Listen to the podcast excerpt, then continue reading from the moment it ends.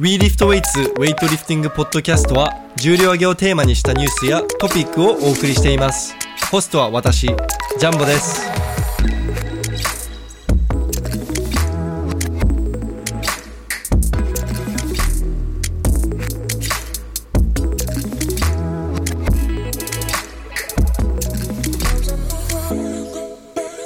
はい石田マンお久しぶりですお久しぶりです。石田マンとの収録、えっと1ヶ月半ぶりかなそうですね。多はい分そんぐらい経ってますね。えーすごい久しぶりなのでウェイトニュースとかがもうたまりまくってますよ石田マンあら、今日話すトピック多いですよそんなありましたっけウェイトニュいース。ろいろありましたまあだってね石田マン会っていないうちにねウクライナのねいざこざもあねあ、まあそうですね。始まっちゃいました ね。そうだね確かなに。のでまあウェイトあんまりウクライナウクライナのあの件あんまり関係ないとは思うんですけれどもいや、でも、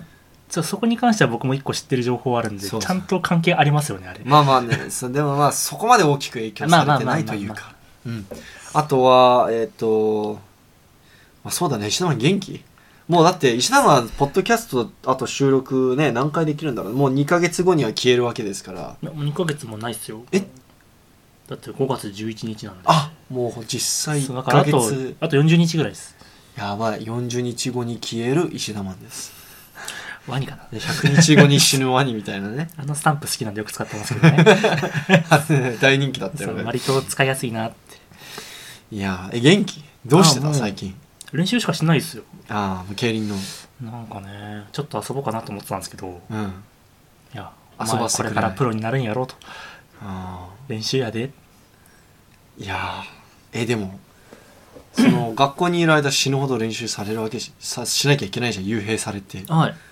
じゃあ今のうちにちょっとねハメ外したっていい気がするんだけどねって思ってるんですけどね、僕もね。うーんなんか許されないんですよね、そこに関しては。まあ、午前だけなんで、午後はフリーやろうと。いやでも午前の練習きつすぎていつも午午後いつも何もできてないじゃん死んでるじゃんはい。さあ、あの、ここ1週間、本当に家帰って寝るだけの生活してました。 プロアスリートみたいな感じだね本当に、うオフ1日あったんですけど、ん、あの、なんか体調悪くなるぐらい、なんか体きつ くて。もう何万できない1日寝てました。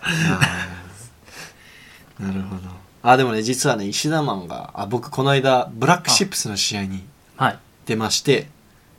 1年半ぶりに試合出たのかなブラックシップスの、まあ、公式戦は出たことないんですけれどそもっか一昨年の10月ぐらいですもんねハロウィンの時出たねそうだねで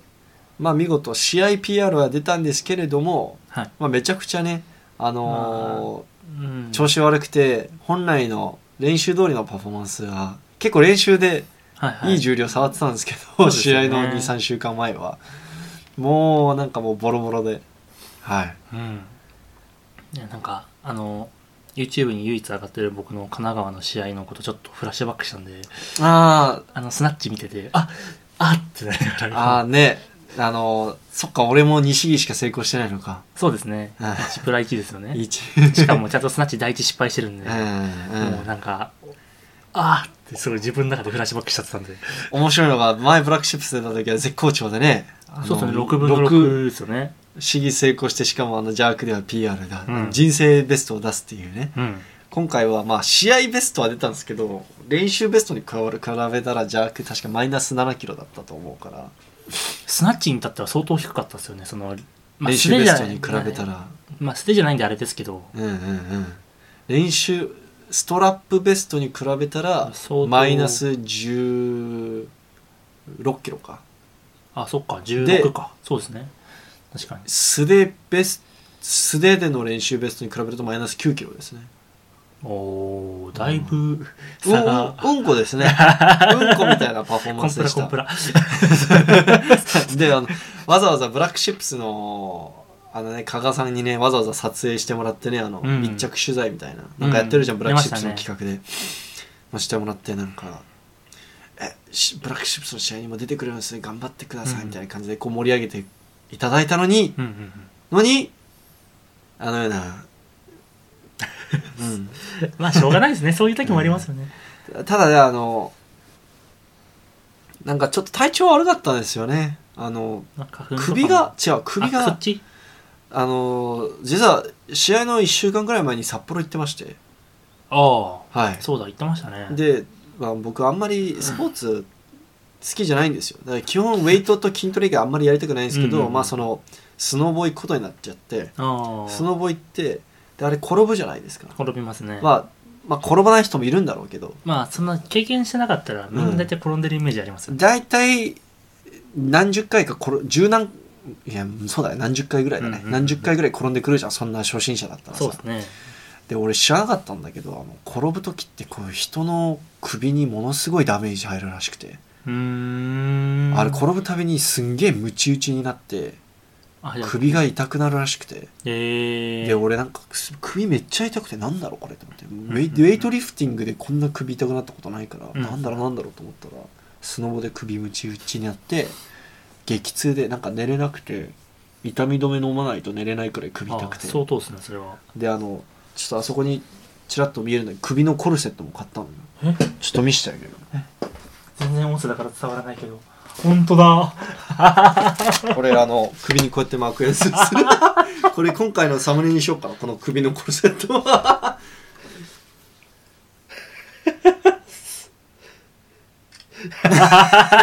こう首にねコルセットを巻いてじゃないと仕事もできないみたいなそんぐらい首が痛い状態だったので、ああ相当ですね、はいそれはで痛み止め飲んだらちょっとなんか楽になったからじゃあブラックシップスなんか記念に出てみようかなみたいなうんうんまあ言い訳ですけどねこれもねぶっちゃけねまあまあはいそのまあ僕もね結構試合でミスったこともあるんでまあ、うんなんか気持ちはわかります、うんその全部が全部いい試合にできるわけじゃないんでねあとウェイトだとさワンチャンさ、はい PR 意外と試合のそのあのそうアドレナリンでさで PR 出ることあるからさなんか一応出てみるかみたいな、うんいやでもボロッボロで したねどうですか気持ち自体は上がりましたその試合だからって言って練習とその環境違いますけどその体感重量軽く感じたりとかあなんかいいいやあの日は全部重く感じたんだけど、うんあの俺結構手の皮薄いしはいはい手はい指ちっちゃいからいつも手痛いのねフック、うんなあのフックでやるとうんでもそあの日は手で痛いとかあんまり感じない指がこうおこーうバーがゆ重くて指からこうずり落ちる感じあるじゃん、はいはいはいあれがあれはなかったねじゃあやっぱちゃんとアドレナリンが出まくってますねアドレナリン出てたちゃけんどとでもねちゃんと重かったよあの日ああちゃんと全部重かったのうん125キロクリーンあんな重たく感じたの初めてじゃない多分ああ確かにクリーン素手でやってますもんね、毎回クリーンは毎回練習でも素手でやってるんですけどあそこまでだって130キロ同じ日に4回ぐらいやったことあるけどクリーンおお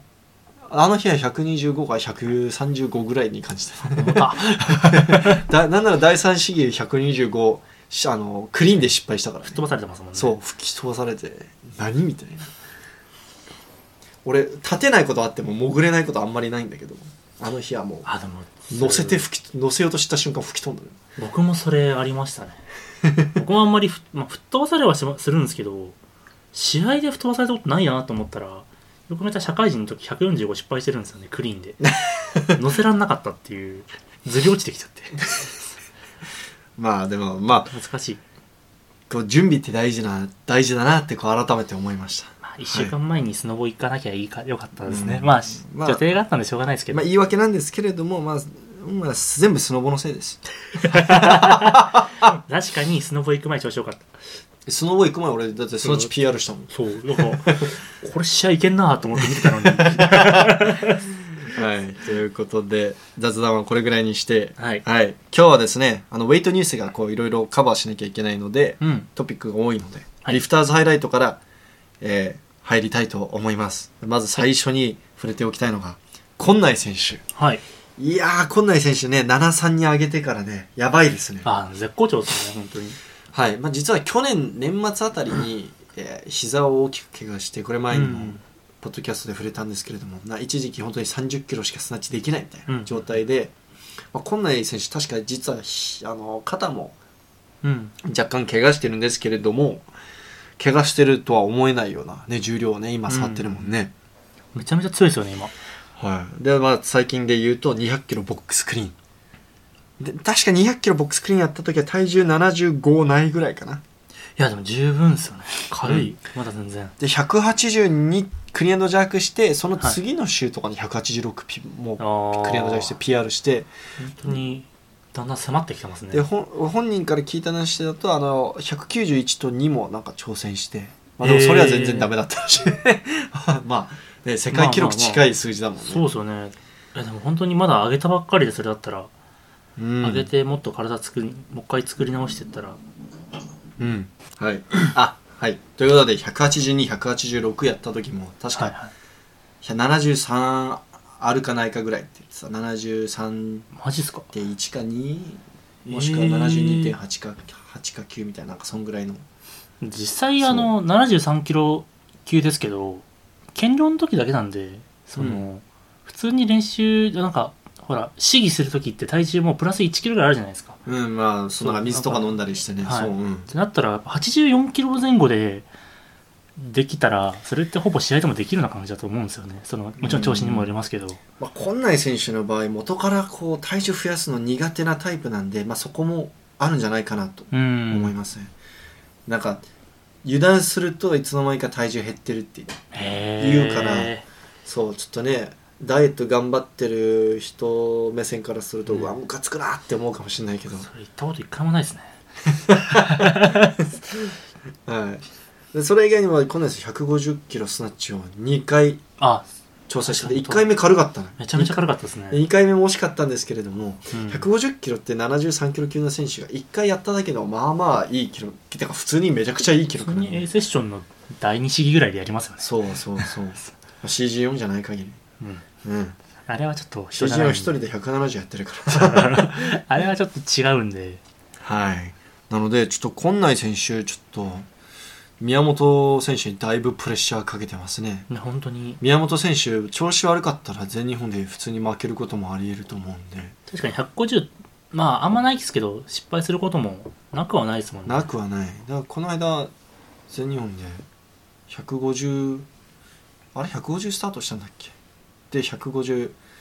あのしか成功しなくてであ弱そっか棄権してみたいなああそうだだから調子悪い場合宮本選手ってこう確かベストが155なんですよそうですねで練習ベストまた155ぐらいだったよね158だあっんけま練習取ってるイメージないですよねボックス164とかやってますけどあーそうそうそう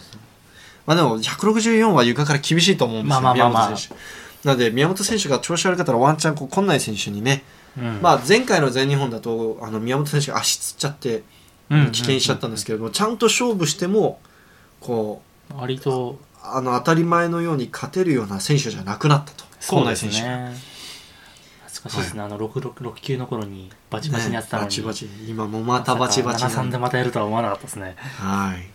ということで、まあ、それ以外にリフターズハイライトでちょっと触れたいのが、ジャン・ヨンハク選手。これ、はい僕結構個人的に推してる韓国の、うんえー選手なんですけれども、180キロスナッチ。階級どんぐらいですか96っすね。おお96で180強いですね強いですねで、彼いつも体重若干足りない選手なんですよ、試合で。94とか。えー、あじゃあ今後は8級に落としていやや、るた感じだです身長がはい181ぐらいあるんで、高そうなんですよ。だからあ、高い彼って身長の割に体重が少ないからだからスナッチの方が強いんですよあただじゃあクリーンンする分にはなんか体重と筋肉が足りないんじゃないかなってちょっと無理し、うんなんか身長の割には足りない、うんうんうんうんでも多分彼の場合ちょっとあの難しいのが8級に行くとユドンジュ選手がいるであー102に行くとジニューソン選手がいるあだからどっちもあの塞がってるんですよだからでも8級に行くには8級でユドンジュ選手と勝負するには身長が高すぎるー、だうからガん、リガリになっちゃうじゃん、かといって階級を上げたら同じ以外の身長のジン・ユンソン選手がいると、そうでわあジン・ニューソン選手は220ぐらいその180スナッチで追いつけてもそうですね弱でジャン10キロぐらい差つけられるあの4泊選手確か PR が210じゃあ208か9なんでああちょっと弱しんどいですねうん本当になんかいずれジン・ユンソン選手はうん225ぐらいまでやりそうですもんね、30取れそうな気もするん でまあ階級ちょっと下げちゃったんで分かんないですけど、うん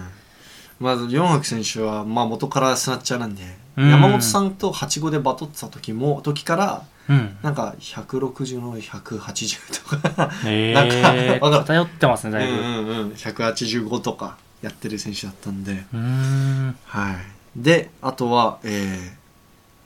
今なんか最近ウズベキスタンで国内の試合があったみたいで、はいはいはいみんなすごいいい重量やってて、まあ、もちろん目立つのがオリンピックチャンピオンのジュラエフ選手です、うんで232キロやってて、まあ、めちゃくちゃ軽かったんですけれども、はい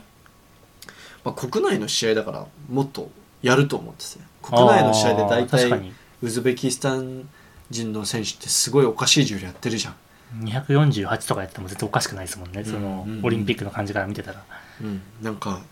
だから前の国内の試合で240ぐらいやってたと思うしうーんいやもあそれヌルディノフかヌルディノフが240ぐらいです、でもま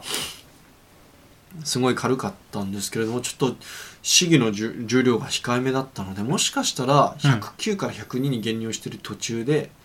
ちょっとあのあー保守的に試技選択してるのかなでも減量中で232で刺さるのはやばいですけどねすごいよね、意味わかんないですよね、まあ、気のせいかもしれないんですけど動画見た感じちょっとシュッとしてるような気がしたので1076あとーかだからもともとジュラエフ選手自体そんな太ってる感じじゃないじゃないですかまあねなんかめちゃめちゃ筋肉質でうんなんか、その身長ちょっと低かったら96みたいな感じの体型というかうんうんその単純に背が高いから、背高いですねそうそう見えないだけかっでこいい体してるもんいねや本当になんかウェイトリフターの割には足と腕も長くてうん、うん、本当になんかスタイルいいですよねうん、筋肉質でそうだほんでね何オリンピック内定だけで何2000万もらったんでしょだってなんか持田さんとのポッドキャストで言ってたじゃんあそうそれちゃんと聞いてないですね2000万2000万内定で2000万で優勝であ違う世界選手権優勝で5000万だっうたーんでオリンピック優勝で何億かもらってるはず確かじゃあもうとりあえず障害年収を稼ぎ切ってる感じですねいやでもまだまだ稼まぐだでしょまだまあまあまだまだですけどああね、引っかかる前にどんどん稼がないと。あ、ちょっとあやぶのがカットで。あそれ言おうと思ったら先に言われちゃいました、 いつ捕まるんですかねとかって言おうとしたらあこの、この、だからカザフとかウズベの選手あるあるなんだけど、もう捕まる前に、もうできる限り稼いで稼いで稼いで、あであ捕まった後はもういいやみたいな、引退っつって。確かにイリア・イリンもそんな感じですもんね、そうイレーリンはウェイト大好きだから、あのその後も、まあまあやってますけど続たまあ本来はそうだね。うんなんか捕ま一回やめてますもんねもう実際稼ぐ分はもう稼げたからいいやって感じでね、うんちょっとね、アンフェアだよね。ずるいよね。まあそこは国民性というかねうんまあその日本人の選手たちとはあの考え方が違うので、そうですよねはい、であとそれ以外に触れておきたいのは今ちょうど今日で最終日だったのかなあの高校選抜が日本で行われていて、はいえっと神奈川県だっけ金沢金金沢金沢金沢あ間違えました神石川奈川県じゃなくて石川石県川の県の金沢市金沢市で、えー今行われていてでちょっとあの全員触れるのは時間があれなんで、はいちょっとハイライトだけ触れておきたいんですけれどもなんかすごい重量やってる選手が何人かいて、うん特に触れておきたいのがこの55キロ級の確か去年全日本す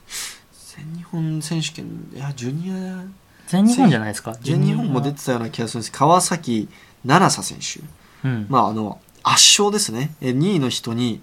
まあ、2位の人は148キロでで川崎選手は183キロ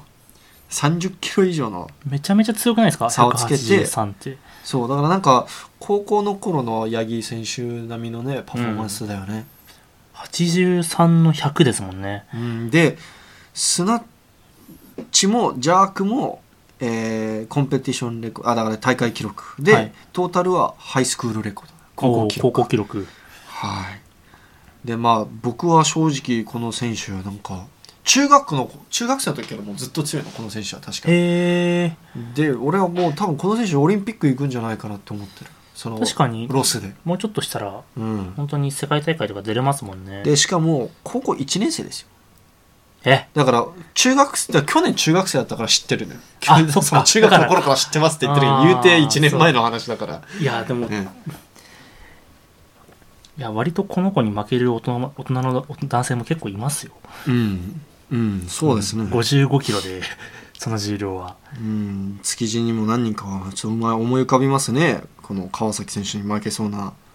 何人男子のた人くさがんたくさんまあそうです ねまあ初心者なら大体負けるよねまあまあ確かにでしかもびっくりなのが川崎選手53キロなんですね体重がえ軽っはいでまあし結構身長もあるタイプのリフターなんで、はいはいまあ、僕は将来的にはまあ59ぐらいに増やしてうんまあ90なんちゃらの110120ぐらいややってるんじゃないですかね大学生になる頃には多分あーまあ、このままね順調に書い強くてなっあていけげるばかどうかはまた別ですけど、まあ、あと2キロ余裕あるんで、試合の。だから、あと高校もまだ2年残ってるからねそうそうそうそうそうそうそう。まだまだ全然先は長いんで、はいなので楽しみですねうん大学どこ行くんだろう、まあ、まだ2年残ってるけどどこの選手ですかえっ、県は。と京都海洋高校ですね僕はちょっとよくわかんないです京都という。いえば僕はあのあの西川君の朱雀高校だっあけしかわかんないですそっはい、 奈良県あほら、やっぱ、あの、あれじゃないですか、京都大学にウェイトリフティング部あるんで、うーんないか。 一応部活は存在するんですけどね。もったいないですね、行くのは。はい えっとあとはあのーそうですねあともう一人触れておきたかったのが確か、えっと73キロ級で男子はい。、で1位の選手がちょっと東なのか東なのかちょっと分からないですけど、うん東東選手あこの選手も海洋高校ですね、京都のお同じ、しかも1年生。でこの人もそうこの人も1年生2005年に生まれてるよ2005って、あれでも僕があのー10歳ぐらいじゃないですか。はい僕があのガンダムシードとか見てた頃ですねあの懐かしシいートディスティニーぐらいですね、これ。うん、シードです。 はいはい。機動戦士ガンダムとか見てた頃の、ね、あのね、2005年ですね。なんと、283キロで。すごいですトータルでね、優勝です28さんは。で、2位の人が243。うーん。 40キロ差で優勝で、しかも、これ、す記録もなかなかいい記録です。128の155で、弱で、残念ながら第2も第3もちょっと失敗しちゃってるんですけど、162までは挑戦しているので、そっか、取れてたら290。うん。あ、強いですね、普本通当に。に宮本の高校の頃の数字といい感じに勝負してるんじゃないですかじゃないでねすかねなんなら勝ってるぐらい1年生なら、まだまだ1年生だったら、筋力とかもつきつくんで。はい、いやでもなんか僕ライブ配信で見てたん見てたんですけれども確かに東選手が体つきが一番強そうでしたあ、なんやかっぱりそこ見は。た目が一番はいはいえはいこの子普通に強そうだなと思ったら普通にめちゃくちゃ強かった あーや っぱそうなんですね。はいやっぱ強い人はもう見た目から強いですもんねうん。はい、なのでこの2人がねもうねすごい抜きに出てましたねもう、うーん。おかしいぐらい強かったですだから多分このちょっと他の選手はねだって他の上の階級の人よりも上げてるからねこの東選手は、まあ、東選手かもしれないけど、そうですね、確かに。はい96も優勝できたんじゃない多分96まで確か優勝できたと思うよあの東そ選の手出てた場合。出れた場合はそうですねああ、本当ですね。余裕で優勝ですね。はいまあまあ、高校生だからそもそも96キロ台の,、うんあのね、男の子がなかなかいないと思うんですけれどもそれでもすごい、そもそもあれですもんね、あの、やっぱ基本的にみんな高校から始めるんで、これから伸びる、るっていう選手がたくさんいて、うその中で多分高校1年生からその記録やるってことは、まあもちろんまあ中学から、宮本選手みたいにちっちゃい本当にちっちゃい頃からやらされてきたパタそうーン、じゃないいと、まあ、普通に考えて上がらないんで、うん、だって高校1年で初めてこ優勝したってことはね何10ヶ月でこんぐらい伸びたってことでしょ、 そうそれはちょっと考 えにくいですよね。うんありえないっすね、うんまあ、長級とかだったらあるかもしれないけどまあうんうんそれでも少ないないじゃないですかあんまりないね。280まではいかないですよね、なかなうか。んなのでちょっと高校選抜この2人ちょっとふ触れておきたいなと思いまして、いやもうこの2人はね絶対ナショナル行くと思いあますと5続け年た後ぐららいに、ちょっとあのちゃんとはいなんか、全日本でもすごいとこまでいそうな気がします。ちょっとさロスの頃にはナショナルのメンバー結構変わってると思うからさ、世代的にも変わりますもんうんね、さすまあがみんにな年引退齢するし的にさす。がに余井と川さんとかもね多分パリが限界だろうしそう山ですね本さんとかも山本さんはなんかロスまでやるって言いそうな気がしますけどま気持ちはロスまでやるでもスネがね多分スネがた行きますかねスネがロスどうまで持たないんじゃないですかね完治してませんもうほぼいやでも続けたら悪化するんじゃないのかなまたどうどうなんですかねだまあ5年後ナショナル川崎選手と今言ったひこの2人の東選手東選手と、うまん、あ、宍戸もう君多絶分対いる入でってしょますよねで多分佐藤幸太郎君も入ってるであしょあ確かに佐藤幸太郎君か山根君どっちか入ってると思うんで、うんで、えーで西川君絶対あるでしょ確かに間違いない西川君絶対あるでしょこの6人は硬いんじゃないかなちょその56年後のナショナル入りは、うんとちょっと勝手に予想してますけど確かに、まあ、長球とかだったらまだ長球だったららあの子が一番可能性あるんじゃないあのインカレ優勝してた子あの法政の最近卒業した子やばいあ弱名前216やっなたんか鯉のぼりみたいな名前の子みんなポリ来たあ沢登り君沢登り君沢登り君 鯉そうそういや恋は登りますねね沢をいやな名前がすんごい独特だったのを覚えてた、うん沢登君が、まあ、215キロクリーンしてたからインカレで215キロか弱しめっちゃ惜しかったけどなんで普通にいやまあでもほら長球って結構長いキャリア長めなんでキャリア長いうんまだあとまあ言うても6年なんであタンクがいるわそうままだだまだいますよねタンク30歳のタンクって何キロぐらいやるんだろうね250ぐらい刺しそうじゃないスクワット400やってんじゃないですかあ マートサイムかそう マートサイム化するんだねうんどうですかね、まねまあまあ見なきゃ分かんないですけどはいででですねちょっとこっからが長いです皆さんウェイトニュース今回はねあの今日のトピックはなしですウェイトニュースが今日のトピックになります、うんまあはいそうですね確かにいろいろあったので出たらなかなかはいでうんまず盛りあだくさんですの、ねウクライナ情勢から入りましょうかそうですねはちょっい、と詳しくはないですけどまあ、これはまあどのスポーツも これはどのスポーツも同じだと思うんですけれどもまあ、はいあのロシアに対するあの制裁うんとしてロシアの選手はもう国際試合に参加できないっていうことになってますうんあの IWF から発表がありました。あーベラルーシも確かそうだったかな。ベラルーシあもうダメのなんです選ね手ももうダメですね。あ国際試合出れないです。なんかアラムナオが、ちょっとあの皮肉、皮肉あはいを含めた投稿してましたね。それに対してちょっと内容覚えてないんですけれども。なんかロシア語だったし、あんまりよくわからなかった。うん、で、で、あのまあ、そのロシアの、まあ、ウクライナ侵攻にのせいでウクライナの、えー練習場のうちの一つが、まあ、そのウェイトだけじゃなくてスポーツの、まあ、体はいはいはい育館みたいな施設が爆撃されて、あのウェイト場が1個あウクライナから消えましたああれですか日本でいうとこの NTC みたいなところが壊されたって感じなんですかねうんなんかそうそうそうまあいろんなスポーツそれが集まってるってことはの練習できるそうそうそうでなんかナショナルチームの選手たちもあそこでよく練習するみたいな施設が、うんまああの避難し選手たちはみんな避難していたので怪我人はいなかったらしいんですけれども、はいあの貴重な貴重なウェイト場がただでさえマイナースポーツで練習できる環境が少ないのに本当に爆撃されましたはいい進行終わったら建物を掘りに行ってプレート回収しなきゃいけないですねやプレートも残ってないんじゃないですかね残ってさないですすがかに まあのあのバンパープレートの真ん中のあのクソ重い鉄の部分だけなら残ってるかもねまあまあそこあるだけでも ねなあのあるとないで全然違うんでねあれあれがほとんどあれが重さ、あれかあれかまらあ来そうですよてねるから、真ん中のああとのは鉄パートからクッションですもんねうんまあ、じゃあゴムはね、はいでこれはあのロシアに対する制裁と関係あるかどうかわかんないんですけれどもロシアはのい制裁と同時期に、はいロシアの選手6名新たにドーピングで陽性あ6名もそんな出てたん出です場ね停止食らってはいでその6名のうち1人がなんとはいディミトリー・クロコフ、おおまあ、ついに知らない人いないでしょうね、まあウェイトを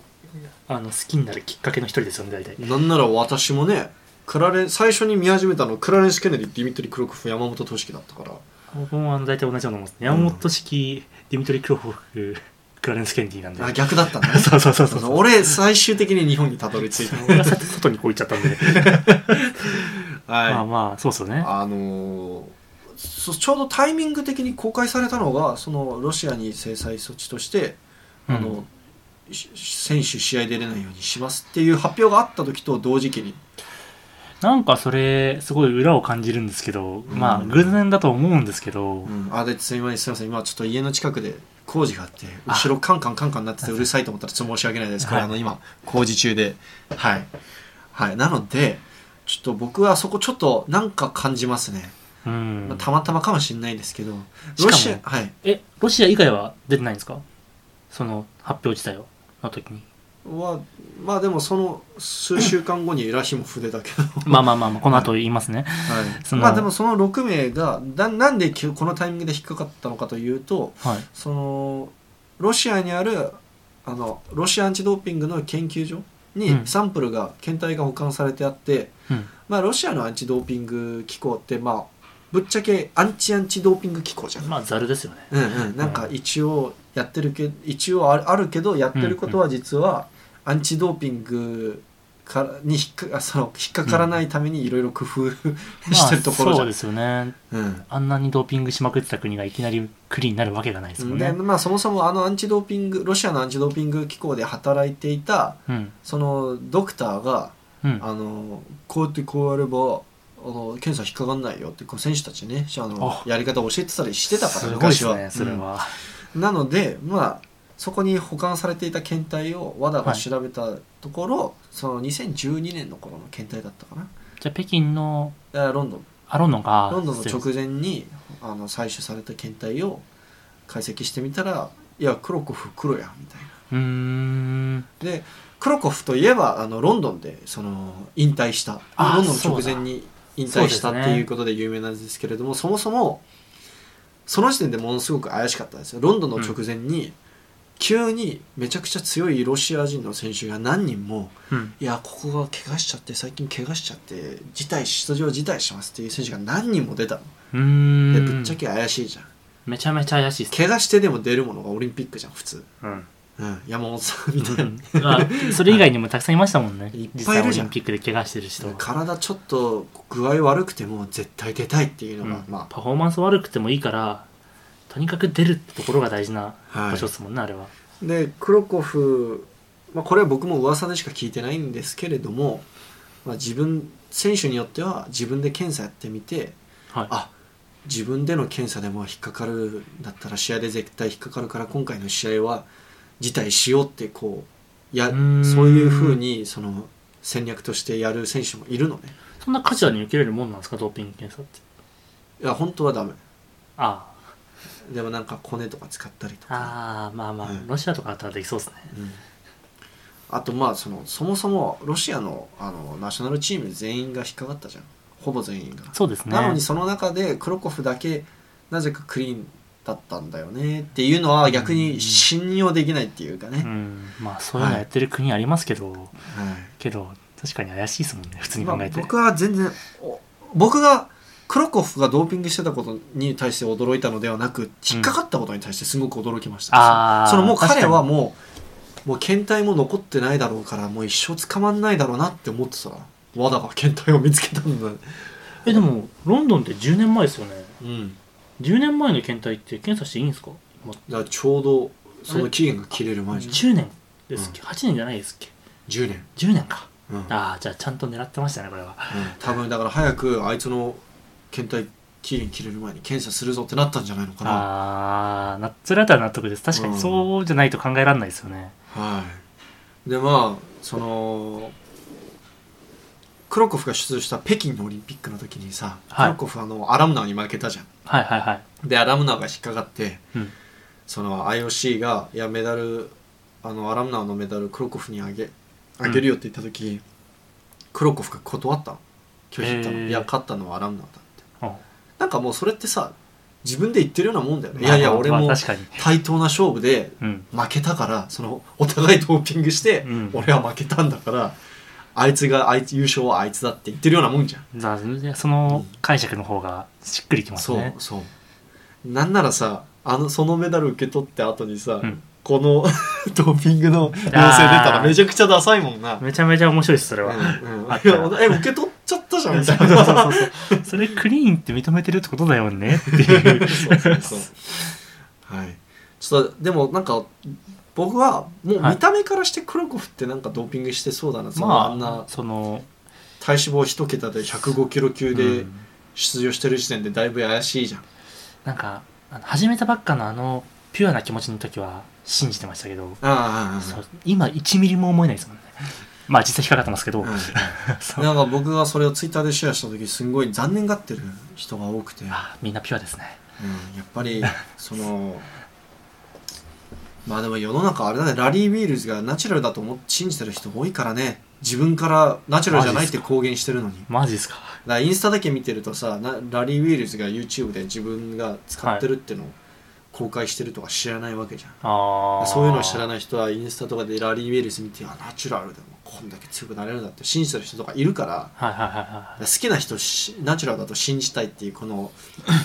こう初心者トレーニーのピュアな気持ちってあるじゃん、まあ俺もそうだったし、まあまあわかります俺も最初ルーシャージュンンとか中国チーム全員ナチュラルだと思ってたしさやつらまだ一回も引っかかってないんでわかんないです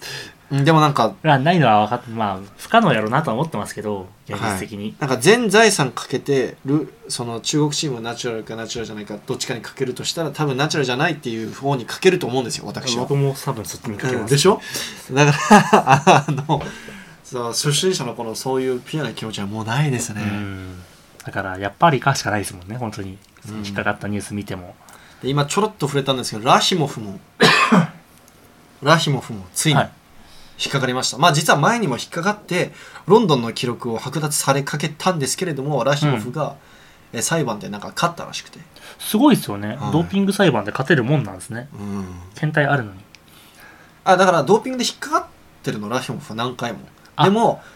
俺が引っかかったやつはリオ以外のやつなんだみたいな感じでうあーまくそういうそのやつでリオの記録だけの残るようにはいはい裁判して勝ったらしいんだけどその後にまた今回あのリオの直前にはい尿検体の、えー偽装を3回行っていたとなんかすごいで別すねの人の尿、クリーンの人のなんかよくありますもんよく聞きますねそのドーピング回避するための方法そうのそうそう手段としては違う人の あのおしっこを ねはい、それで先に自分の膀胱に入れといてみたいな話とかもありますもんね あなんかあったねはい何の話だっけさっきあれあのそれはねあのソチの時のあソチオリンピックのソチオリンピックかあのスキャンダルかなああの壁壁になんか穴開けてそこーかあらでなんか反対側の人がそうそうそうそうなんか尿とか尿取り替えてあとはなんかあとは昔あったのはあのああれだハンマ室伏浩二の時にスキャンダルになったのはなんはかい室伏浩二が負けた相手がは尿検体を偽装していてなんかお尻に、お尻のお尻の中になんか入れていておしっこが入ってあそるうなんかかバッグみたいなで、はいお尻を力むとこうおしっこがあ出るように管がこうそうそうそう繋がっててでそれそうすると本当のおしっこしてるようにそう横で検査官が見てても本当におしっこしてるようにしか見えないみたいな、あじゃあちょっと膀胱じゃなくてそれですね多分僕多が分思ってたそのれそうだですそうねだそうだそれじゃないかなでもお尻におしっこが詰まってるバッグ入れるのってもう俺もううーきたって思うねあのーそういうのやるとき毎回疑問なんですけどドーピング検査ってその試技が終わった瞬間に呼ばれるじゃないですかうんうんうんどのタイミングで入れてるんですかねやってる時からずっと入れてるわけないじゃないですか えもうだからもだうって本当にすぐ入れるんじゃな呼ばれたわさあみたいな感じですかいいやちょっとわかんそんなタイミングまでわかんないんはですちけょどっとわかんないですけどなんかそういう話聞くとたびに毎回思うんですよねそのどういううタイミングで偽造するんだろうなってまあもうそのトイレにいたならわかるんですよその偽造する相手の尿を持った人がうんどうどうどうどだうったなんですかだろうねなんかすごい疑問なんですよねうんまあでもハン、まあ、ウェイトだとすぐ呼ばれるってよく聞くけどハンマー投げだと違ったりするのかなどうなのなんですかねパワーリフティングで目の前で呼ばれてるのは何度も見たことあるんでうんあそういうのがあったからすぐ呼ばれるようになったとかああそれはあるかもしれれないですね確かいにや僕もでも勝手に予想してるだけなんだよいや 実際は分かんなまあい歴史は詳しくないんで分かんないですけどそうですね、まあね、ラヒモフはもう3回以上偽装してるっていうことだあれだからね最低3回だからあ最低なんもでっすかとしてるかもしれないっていう話だったからまあ、その話聞いた感じだともっとしてそうですよねでそれが2016年のリオオリンピックの直前にそれが行われたっていうことでうんもうなんかもう言い逃れできないうんでまあもちろんラシモフはこのニュースがあった直後に自身のインスタでうん「いや僕は関係ないですこんなことやっていません認めていないのになんか IOC は、I うん IWF だっけアンアンチドーピングだっけどっちかが話を聞いてくれないんです」みたいな投稿をしてたんですけれどもそういやまあそれは認めそれはろ誰も聞かないですよねその話認めはるわけがないはいあー違いないですねやっぱあの奇跡の214ははい、やっぱり薬だったんです、ね、あそもそもあの214はドーピング関係なくあれは白でよかったのかっていうこううまあそこはいろいろ炎上してたんでそうであのシすーンねはちょっとあまあちょっとどころかめちゃめちゃ怪しかったですけど僕はあの214キロを成功だと思っているウェイトファンに会ったことはないです正直に言うと、はいまあ、例えば選手たちに話聞くとはいはいはいなんか選手たちの立場からしていやあれダメでしょって言うとさなんか負け惜しみに聞こえるじゃんあーだから選手たちはいやもう白って判定出たならし白なんだよって言うしかないじゃん、うんうんうんでも我々ウェイトファンからすると、うんいやあれ失敗でしょみたいなって感じじゃんで、まあ俺ウェイトファンとかいろいろ話聞くけどはいいやあの本当のチャンピオンはルーシャウジュンだからって、まあまあみんな口揃えて言うのよあの214キロなしでしょみたいな僕あれ見てすごい思ったのはようあれあそのあの位置でグラグラしながら一瞬でも抑えたなっていうところに関して、うんまあ抑えたかどうかはちょっとまあ置いといて抑えてないじゃん まあ前に流れてますけど、うん そのあの前に落としただけじゃんあれ少なくともなんかその一瞬その審判の人に止まってるように見せるようなまあ見せ方がうま動いきのができたなってところに対してすげえっていう見せ方がうまかったのかなあの試技自体はすごい僕は好きですあれコメンテーターもびっくりしてたもんあ成功ですみたい なえーみたいなまあそうなりますよねさすがに、はいでこれでなんとシャオジュンが3回オリンピックチャンピオンになりましあそうたメだダルが繰り上がってそうですね確かにはいすげえ多分3回金メダル獲得した人って多分ディマスとナイムぐらいじゃないいのかなそうじゃん相当っす2000年入ってから初めてマジであれ5人いないぐらいだよいないですよね、うん、えマジでディマスとナイムとシャオジュンぐらいじゃない3回オリンピックチャンピオンはでディマスは4回メダリスト唯一のじゃあそう唯一の4回メダリス4ト回メダリスト3回金で1回銅だからギリシャで最後のオリンピックで銅だったうんじゃあまあラシャがどうせ抜くとは思いますけどあラシャは近いうちに抜きますね、近いうちにあと2年後にはラシャ2回二回勝ってるんだよね二回ですねまだにまあ若いからまあリオと若い東から京なんでそそうの前はその前はドーピングでそうジュニアの頃ロッピングなんでなるほど。はい。いやーシャオジュンすごいっすね。でもシャオジュンはもう引退なんでね。4回メダリストはきもうないですね。あもう完全に引退ですかあのー引退しなかったとしても、もう次のパリは厳しいと思うんですよ。8級と7、3しかないから。確かにないですね、はい階級は8級でタオに勝てるのを想像できます無理ですしかも3 40 38とかでしょ多分。 38ぐらいですね無理っすね。さすがにタオの方がまあ今、シャオジュンあの、 大丈夫大丈夫ですシャオジュンあの今中国でね CM もめちゃくちゃ出てあのへーテレビもめちゃくちゃ出てへえシャオジュン・バーベルのビジネスもあの順調にうまくいってるようなんでまあもうもう選手じゃなくていいですね安泰ですよもうタレントなんですねもなんかねすんごい肌綺麗にな っててすんごいなんかこう肌綺麗になってこうはいピッカピカのツルツルの肌でなんか CM とか出てーシャオジュンと一緒に体操をしましょうみたいななんかとか出ててめっちゃ面白かったよういいや絶対こういう体操やったことないでしょ人生で一回もやったことないでしょみたいな推薦もしその推奨もしてないでしょこういう体操とはいで中国といえば世界選手権が今年中国のチョンチンで行われる予定だったんですけれどもはい、なんとあのコロナでうん、コロナの感染拡大で、うんえーっとこうまた政府がいろいろ厳しいその入国制限とかあ中国いらっしゃったんであすかのであと地域によっては今はもう完全にシャ ッあのシャットダウン状えっとロックアウトロックダウンロックダウン状態になってて、へえ、はいまあ、僕の本業の方の仕事にもちょっと支障が出るぐらいあその中国オフィススに影響があってあはいなのでちょっと今中国が、ね、あのよろしくないコロナのせいでよろまたよろしくない状態になってる、陥ってるためあはい結構あのもうカーニバルみたいな祭り騒ぎみたいな感じで、うんこうすごいでっかいスケールで世界選手権やる開催する予定だったらしいあそうですよねなんもかう中国のでかいもう本当に大きいスポンサーとかもつけて、バイドゥバイドゥだっけあの中国版グーグルとバイか、ドゥですっけうん、あとあのティックあの中国版 TikTok ドゥーンとかもつけて、めちゃくちゃ大きいスケールで世界選手権やる予定だったらすごい楽しみだったんですけど残念ですねあの開催できなくなっちゃって、まで今 IWF があの次の、えー開催してくれる国を探して募集中とあ、うんでも誰が挙手するのこのご時世でねウズベキスタンじゃないですあだか。から俺今冗談であ の周りの人たちに「ああタシケントで会いお会いしましょう」みたいなこと言ってるんだけ ど冗談じゃないですよね。 ちょっと、半分本気だねそう。ウズベキスタンではあのコロナがコロナを信じていない ので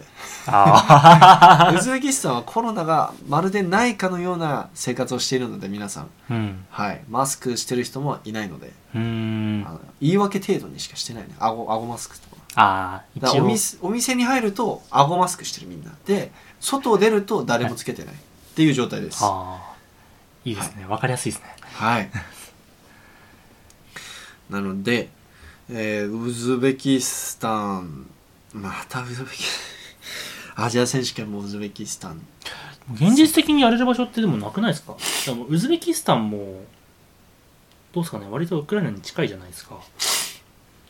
まあまあ何もないと思いますけどね。うんしかもそのやる頃には何もないとは思うんですけどそう割とそのそう戦地に近いのがちょっと気になりますよね怖いよね。ちょちょっと怖いですよねだってもううん湖挟んだ反対側ですっけ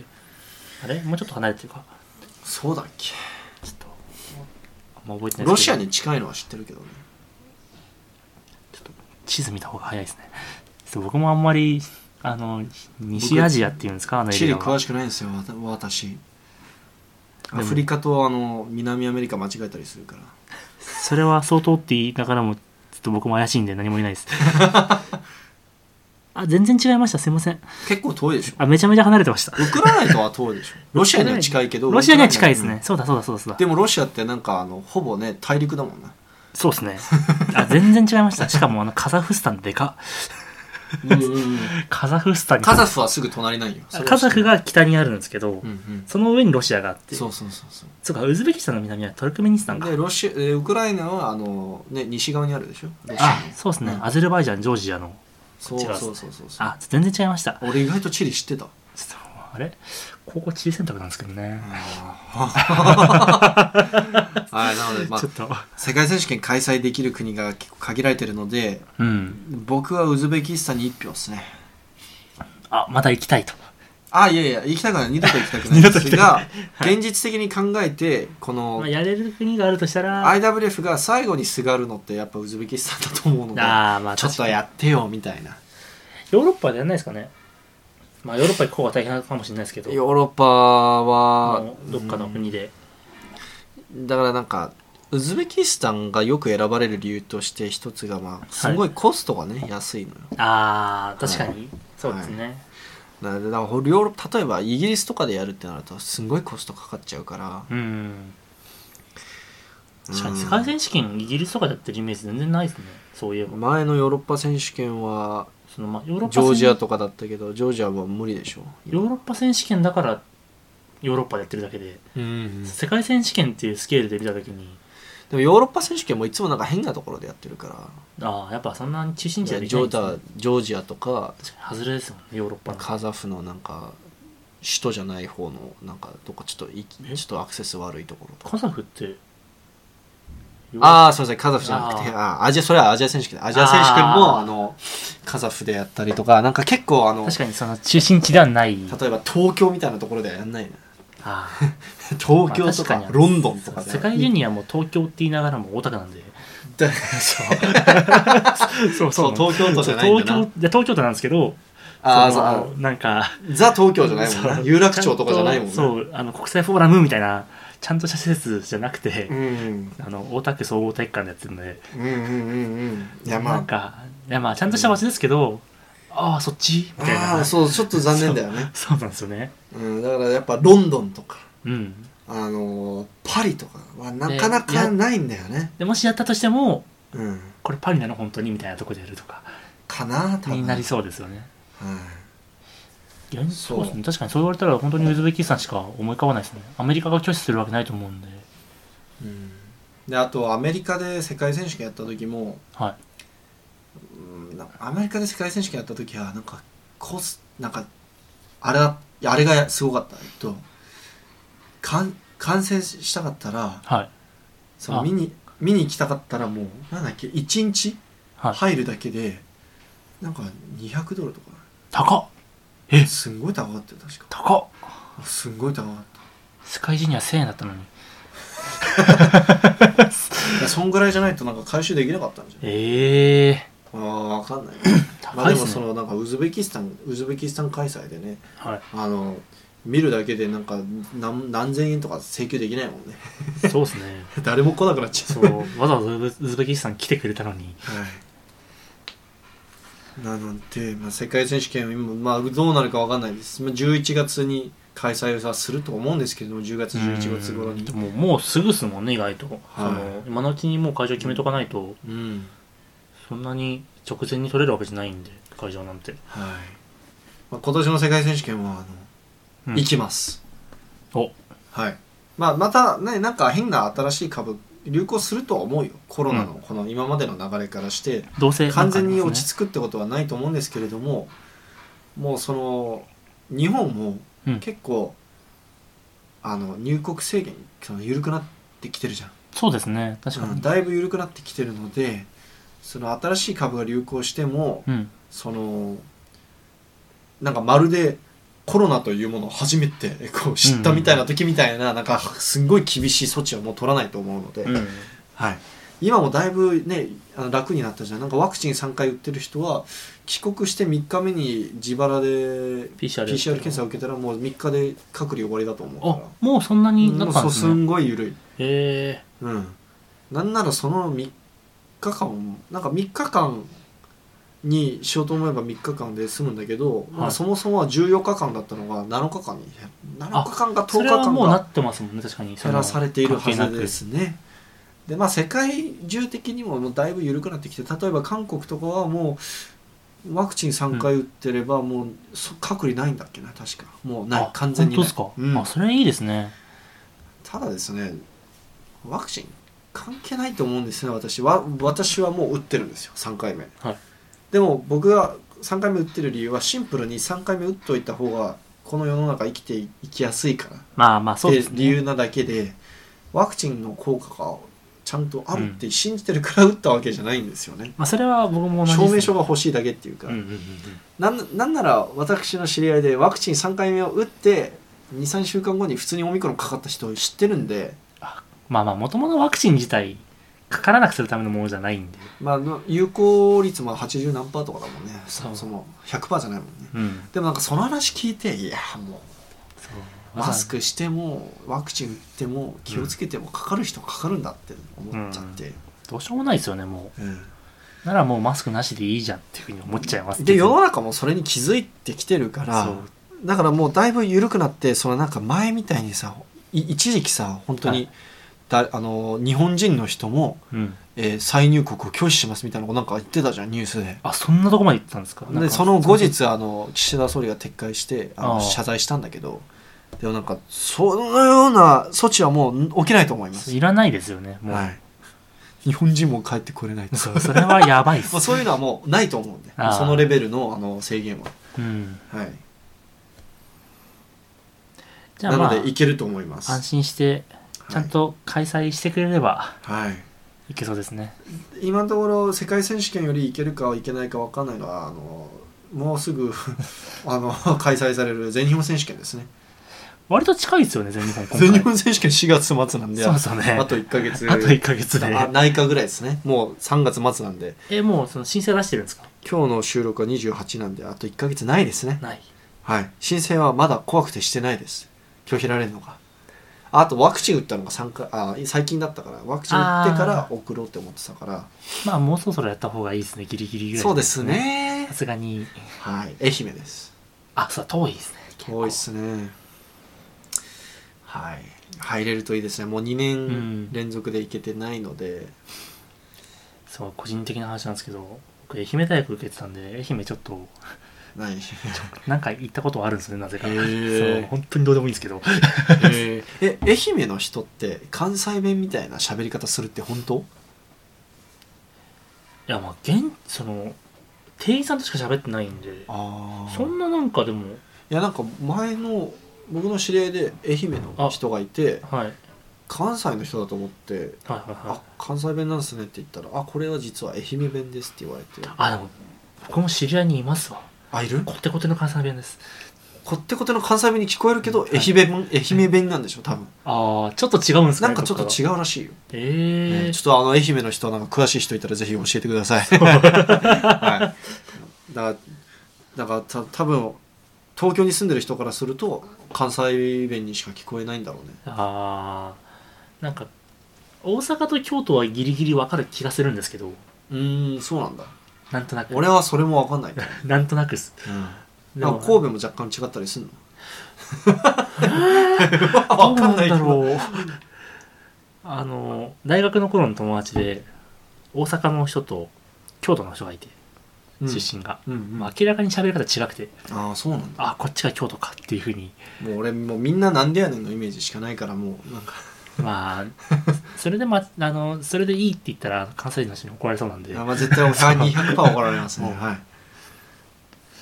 まあでも東京の人のニュアンスそんなもんです よねわかんないもうなんそうそでやうねんせやねんそうそうそう そそんなねんねんねんねんそうなんでやねんしか言ってるイメージないんで、はい愛媛入れるといいですね今年は結構楽しみですよで山本さんの復活戦でしょうん山本俊樹の復活まあみんな階級変更してくるんでそこが面白そうですよねあのバキバキの持田さんがどれぐらいやるのかも気になるしいやさ本当に73でパワーアップした今内がいくらやるのかも楽しみだしさ、あの怪我から完全復活した佐藤幸太郎君がどれぐらいやるのかも楽しみだし、うんそれ以外にはあとは階級上げてきた宍戸がどんぐらいやるかとかそうそうそうそうあとはねなんかいたんだよなえっとああと普通に西川君が今あーそうです日ね大に日本大学に入学してでまああの環境でやればさ絶対強くなるじゃんうん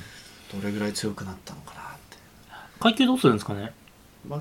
8 89ですかじゃないああ違うかそう96なんでやってたのか100 100人にあげるんすじるんですゃかん、ねあの体だとまあ102の方がでもオリンピックはでもまだ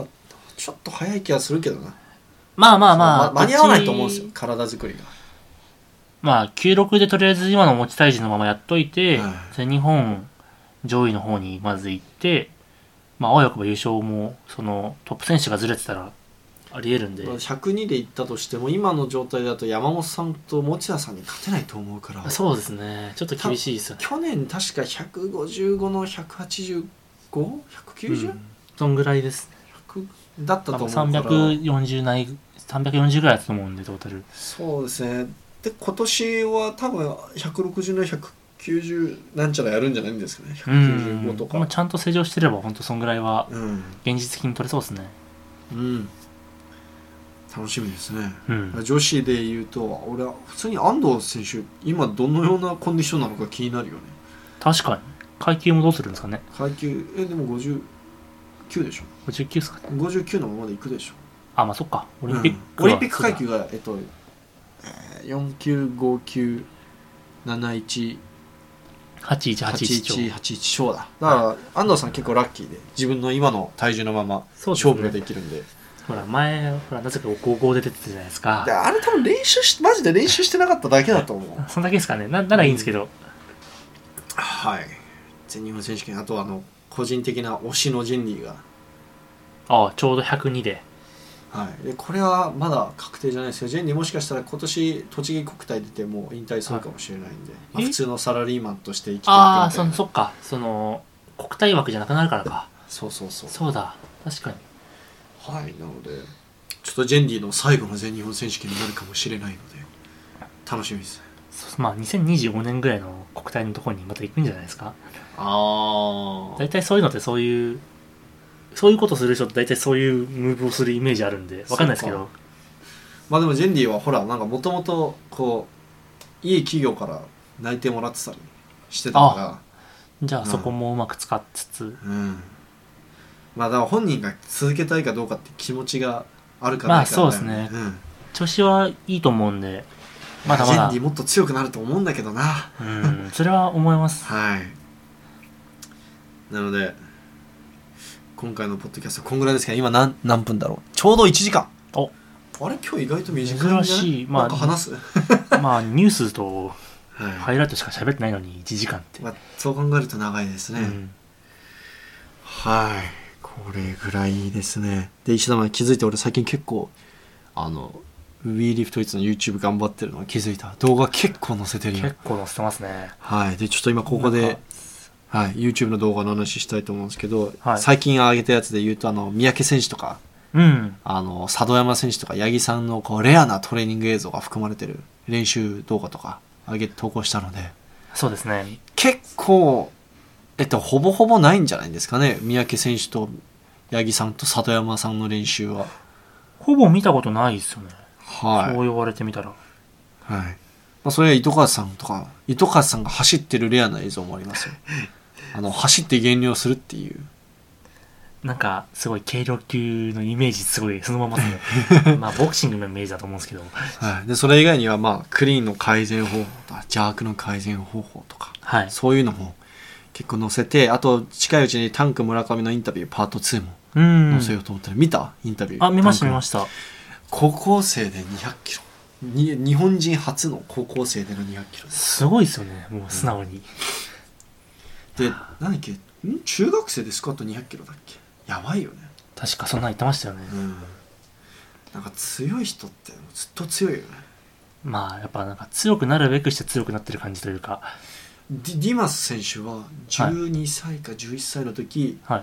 こう近所のおじさんなんかジムを経営しているはいおじさんに声かけられてはいウェイトリフティングのジムに連れてかれてはいでこれやってみなよっつってバックスカットやらせたら1 0 0キロやったらし小学生でい やばかたまたまやったら1 0 0キロできただからディマスって顔ドーピング全盛期の時代に活躍してた選手だからうんナチュラルじゃないっていう疑惑があったりするんだけどうんナチュラル関係なく12歳ナチュラルそのドーピングとか関係なくさうん12歳で1 0 0キロは やばいよね、まあ12歳の頃に絶対ドーピングはしてないんで少なくとも、うんうん何もせずに1 0 0キロって体重があったら分かりますけど、なんか木にはい、きこう木の実を取ろうとしてはいはいはこう木の木登ってたらいうんそれをなんかなんかへなんか知らないおっさんに見られて、そのおっさんが木登りしてるディマスの姿を見て「君足強そうだね」っつってそっからリクルートされたんだっすごい理て由そのリクルートした人もなかなかね、うんすごい見る目がありますねちゃん とうんでなんかディマスがジムで、はいその初日で1 0 0キロスクワットした時のもう周りの大人たちがもうめちゃくちゃ興奮したらしくて「らああいいね」みたいなこいつは強くなるぞってみんな思いますよねね、あんみきも確か高校1年生で部活初めて部活入った時にスクワット80キロだ そうだやってましたね、それでねそりゃ監督だって絶対止めるもんね絶対もう絶対にお前は強くなるって言絶い対ます入よ部させるもんね絶対させますやっぱやっぱなるべくしてオリンピックメダリストになったっていうかうね、ん、みんなやっぱりそういうエピソードありますよね強い人の俺はねあ高校初めて腕立て伏せできたのが高校2年生だっけな確か高校1年か2年生だった な逆に才能あるんじゃないですか初めて懸垂できたのが自重で懸垂できたのが大高校3年生卒業間近だったからあ僕ちょっと大学2年ぐらいなんでちょっとあんまあり石田マンは今も 今も懸垂ちょっと苦手だからね できますけど俺が石田マンと出会った時体重8 5キロでスクワット2 5 0キロで懸垂の PR が3回だったと思うんでスカートその時200個じゃやってましたっけやってたやつはで懸垂の PR が3回ではい5回やった時俺にすんごい自慢してきたのを俺は覚えてる「ジャンホさん僕5回できましたよ」つって「よお前 でその時俺もう十何回かできたからいやそれを言ったのは覚えてます 自慢してきて「お前お前中 学なんかが高校生とか中学生が言うあの自慢するレベルのね懸垂5回もできましたよいや羨ましいわそういうのそういうの欲しいわなんかスーパーパワーみたいな感じじゃんなんかまあそうですねまあそっかそう言われたら僕もあんま変わんないようなもんか、あでもスクワットはねスカートに関してはそうだでよすよねうんいや羨ましい羨ましい単純にそのあれこれポッドキャストで話しましたっけ昔あの遺伝遺伝子検査やったんですよあなんか言ってたような言ってなポかっッたドキャストで言いましたポッドキャストでは言って言っなていないかそう遺伝子検査やってほら瞬発系か持久系か分かるってあるじゃないですか、あはいはいはいそのなんだっけなんか側近チアキクンチン3遺伝子みたいななんかよく分かんないですけど、うんうんうんまあ、RR って出てきたら側近系で RX だと中間型で XX だと時給系だよだからあのーやったんですよ、まあ、ちゃんと XX でしたよね もう瞬発それはないと思ってたんですけど安心しましたもんもうもともなくてと怪しいところはいっぱいあったそうずっと怪しいしくていやーでもスクワット重さ上がるしなワンチャンは中間ぐらいやろうって思ってたらまあしっかり XX だったっていうでもスクワットでもこう高重量になるとこう粘る系のスクワットになりがちっていうかねはいもともとともとハイレップ得意だしねそうですね8から12ぐらいが得意だったんで、うんまあそのそう言われてみたら全部納得できるんですけど、うんそうでもしなんかあれでしょなんか試合でもなんか遅いって言われたりするんでしょなんかおじさんになんか試合会場で試合会場で言われたことはあんなまんなかい監督とかなんかなんか教えてくれるなんああか人とそかになんか遅れい最とか初に教えてもらってくれた人にはあの止まっあのなんだっけハエが止まって一服できるって言われましたそれはねめちゃくちゃセンスのある悪口だねそういいなーと思ってこのフレーズちょっと忘れないようにしようと思ったんですけどセンスハエが止まって一服本当にあのそれ多分冗談じゃなく10回以上言われてるんですよもういやそれはなんかウェイトリフター言われたくないことだねそうでもあの初めて本当に2日目ぐらいでそれ言われてうんまあ本当にスピードないんだろうなっていうでもパワーリフターはでもパワーリフター向けのパワーリフティングに向いてる選手ってそういう人結構意外と多かったりすると思うよめちゃくちゃ粘って立ってくる人いるじゃんあーまあやっぱり究極はそのパワーリフティングに向いてる体型で側近系が最強です、ああまあそっかの体型が圧倒的にものを言う競技だと思うんでパワーリフテパワーィリングフテにィン関グしてはまあ、ウェイ本ト当もに、そうだよね、うん僕の体型はパワーリフティング向けの体型なんでどちらかという確かとまあでも Z ちょっと弱いんであれですけどにうんまあスクワット向けだよねそうそうそうスクワット、まあ、ベンベンチは普通かなってぐらいなんで、本当にまあトップレベルの人見るとみんな確かに瞬発力がえぐいもんねそのそうなん本です当よねにまあ世界チャンピオンレベルの、はいなまあうんみんなやっぱバネあって、うん本当にその大きい力をすぐ伝えられるような人ウォがルシーとかやばいもんねレイ・ウィリアムスもやばいもんね絶おかしいぐらい速いもんね体側近です もうスクワット切り返す時レイ・ウィリアムズの「えみたいな「はいや!」みたあ いなりえんスピードしてますからああの重さ担いでてそうあ400その切り返しはおかしいでしょっていう400キロってなんだっけみたいそなうそうそうそうそうそうそうそうなんでそのやっぱりちょっとねあのまあ僕はちょっと遺伝子的には残念だったっていうんでそのスクワットが仮に強かったとしてもそう遺伝子が残念だと結局そのやっぱ特に瞬発が特にものを言うのがウェイトリフティングじゃないですか、もう0.1秒に全てをかけるみたいな競技じゃないですか本本当にそのセカンドプルの瞬間とディップの切り返しの瞬間に命を懸ける競技なのにそこがトロッとしてるんで、まあでもこれ僕もしかしたらポッドキャストで前に言ったことかもしれないですけどなんはか僕がそのその側近チキンとかそういうのをはいはいはい研究してる人のポッドキャストで聞いた話ではいはい、そのそもそもまあその体の何パーセントが側筋とか何パーセントがチキンで構成されてるとか、なんかそのようく筋トレ界でよくそういう話されるけど、うん、それはトレーニングの内容次第でいくらでも変わるって言ってたからなんか普通に双子の研究でああそれは聞いたことありますね確か片方はもう運動してなくてもう片方はめちゃくちゃ、あのなんだっけ長い間マラソンえっとでマすラソっけン系やって確てマラソン系やってる双子はにはいもうほぼなんかチキンがめちゃくちゃ多かったんだけど、うんなんか何もやってなかった方の双子は